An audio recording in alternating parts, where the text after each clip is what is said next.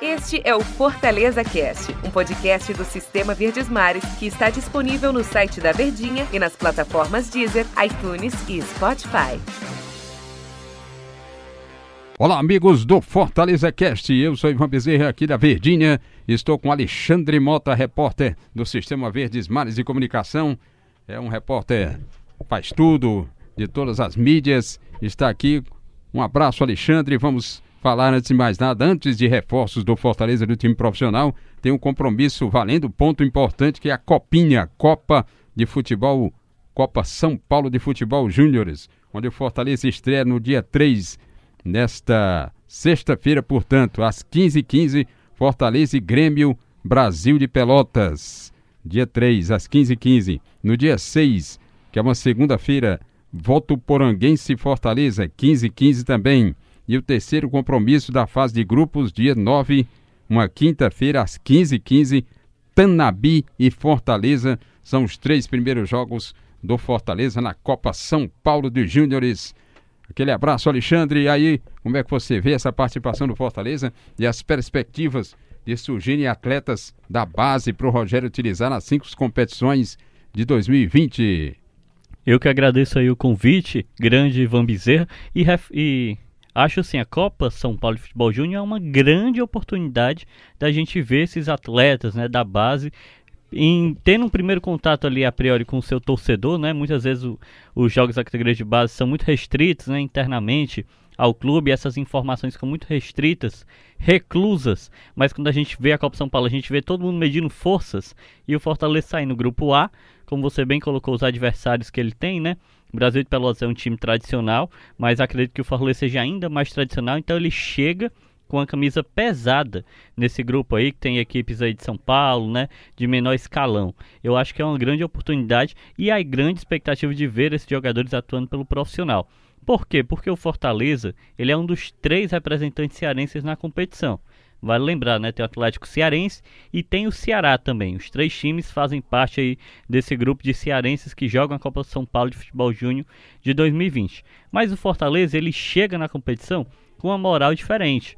Como seria, Alexandre? Porque a gente pensa assim, o Fortaleza, ele é o time cearense que mais participou isso mesmo? é, isso é uma coisa que tem que ser frisado. Ele é um, um time cearense tradicional nessa competição. Ele chega lá, essa edição de 2020, ele vai fazer a- ele vai chegar a completar 17 participações.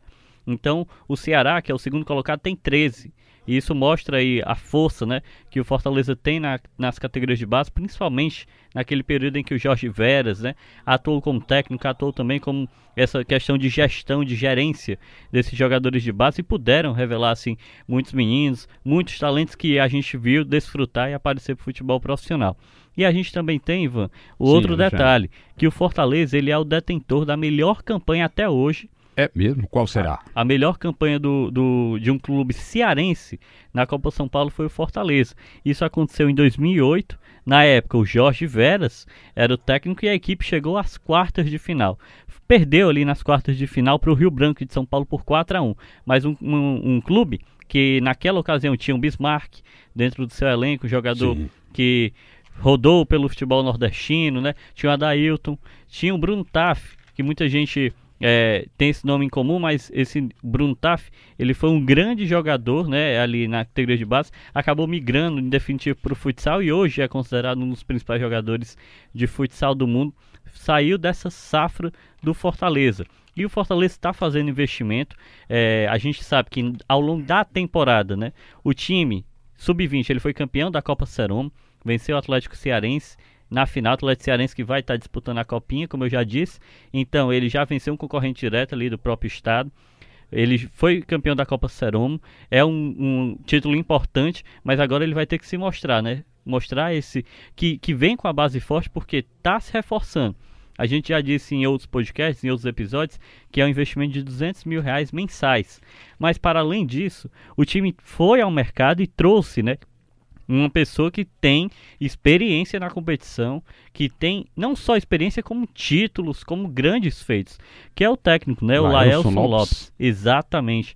Laelson Lopes, ele já foi para a final da Copa São Paulo, inclusive é, dessas últimas décadas tenha sido o, mai o, maior feito né, de um time nordestino. Ele, à frente do Bahia, chegou na final da Copa São Paulo. Em 2011, por aí, né? 2011. Foi derrotado pelo Flamengo na final, mas foi um grande feito, conduziu o time baiano até a final. E ano passado, em do, ano passado, perdão, em 2018, porque já estamos em 2020, querido tricolor, mas em 2018, esse técnico também conduziu Vitória para a final do Campeonato Brasileiro Sub-20. Então, e lá ele foi derrotado pelo Palmeiras. Então são dois resultados que ele expressivos no cenário nacional que ele conseguiu obter com clubes nordestinos. A, se deposita muita esperança nesse treinador, nesse novo é, jeito de atuar que a equipe pode, possa ter, porque o Fortaleza profissional hoje ele é um time muito aguerrido, né? um time que vai para muito ofensivo, que gosta dessa transição rápida, e a expectativa é que a base também jogue da mesma forma já no âmbito de gerência do Rogério Senna, para esse jogador já chegar no profissional bem adaptado. E a gente tem alguns jogadores de destaque, né, Ivan, que a gente pode Perfeito. frisar aí. É, temos, é, de acordo com o pessoal que vinha acompanhando a base, eles apostam muito, o diretor Roberto Moreira, o técnico Laelson Lopes, tem um zagueiro lá paraguaio, é Agostinho, que está jogando na equipe na, nessa Copa Sub-20. Nessa Copa são os nascidos, inclusive, em, em 2000 e 2001 que dá 19 para 20 anos, né? 20 anos incompletos. Então tem esse zagueiro Agostinho, paraguaio. Tem um nome estranho aqui, mas é Sabará, lateral direito. É um nome em que a comissão técnica aposta muito, que o Rogério vai ficar de olho nele, Rogério Senna, técnico. Tem Geilson, meio-campo, é outro jogador a ser observado pela comissão técnica do time profissional.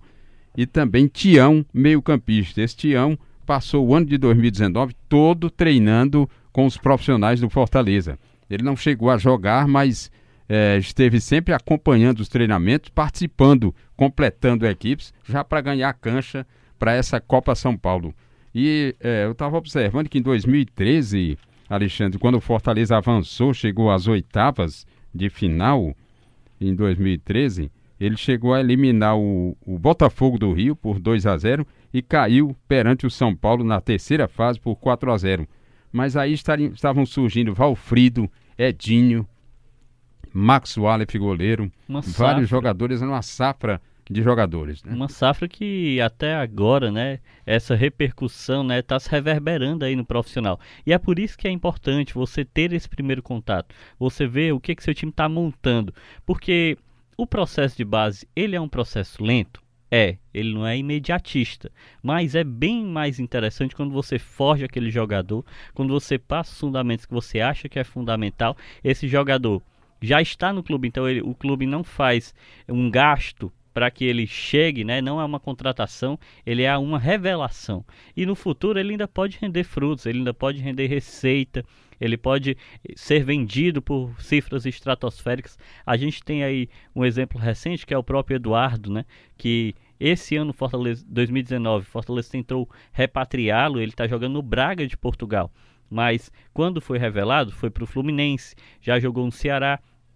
E é um jogador que tem um talento, né, uma qualidade técnica muito prima, né, uma qualidade técnica exemplar, assim como o Edinho também, que rendeu frutos ao Fortaleza, né, inclusive na temporada de 2019 foi titular da equipe, né? Agora vem, foi negociado com o Atlético Mineiro, mas pode até retornar para 2020. Então é interessante a gente sempre ficar de olho, né, nesses jogadores. E é bacana quando um jogador desses ganha a oportunidade ganha oportunidade entre os, entre os profissionais, como é o caso do Coutinho.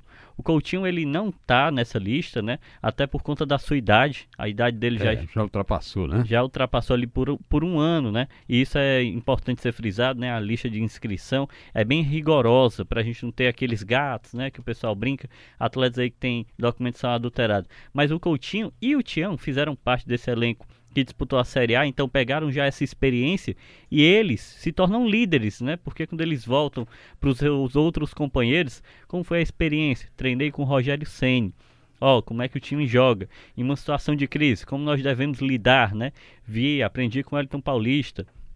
Tive contato com Marcelo Boeck, com Felipe Alves. Então, é uma experiência, uma troca de experiência diferente. E isso é bacana, né? Porque a é. gente pode ver aí um amadurecimento maior dessa equipe que vai estar tá aí de, enfrentando, participando da Copa São Paulo e, como a gente já disse, no grupo 9, né? Perfeito. Lembrando só para finalizar que tudo, tudo é encadeado, né? Aquele encadeamentozinho. Fortaleza começou esse crescimento em 2005, quando fundou, criou lá o CT Ribamar Bezerra, pelo próprio nome aí, o, o ex-presidente Ribamar, revelou esse Eduardo meio campista e saiu revelando e agora luta para avançar até as fases seguintes da Copa São Paulo, Alexandre. E é, e é importante a gente falar justamente desse dado, a gente até conversava antes da gravação, porque o CT Ribamar Bezerra, ele se tornou esse celeiro, né? Antigamente, os jogadores Isso. do Fortaleza ficavam obrigados a treinar em círculos militares, né? Não tinha uma área específica, e hoje a gente tem 50 meninos da base morando lá no centro de excelência, do CT Ribamar Bezerra, perdão, que fica localizado em Maracanaú, na região metropolitana. O centro de excelência vai ser depósito do time profissional e o CT Ribamar Bezerra alojamento, vai ter investimento e esse ano de 2020 vai ter uma melhoria ali nos seus gramados também. Então, um local ali perfeito, né, para você criar, forjar esses meninos aí, esses meninos tricolores, né, que hoje são meninos, mas no futuro podem ser profissionais, né, Ivan? Então, a gente precisa ficar de olho e fazer também um convite porque o Sistema Verdes Mares vai fazer o acompanhamento desses Olha. jogos, né? Trazendo como foram as partidas, porque todas as partidas serão transmitidas ao vivo através do Facebook da própria Federação Paulista. Então a gente precisa ficar de olho nisso. A gente vai ter oportunidade de assistir e vamos trazendo aí as repercussões de cada jogo.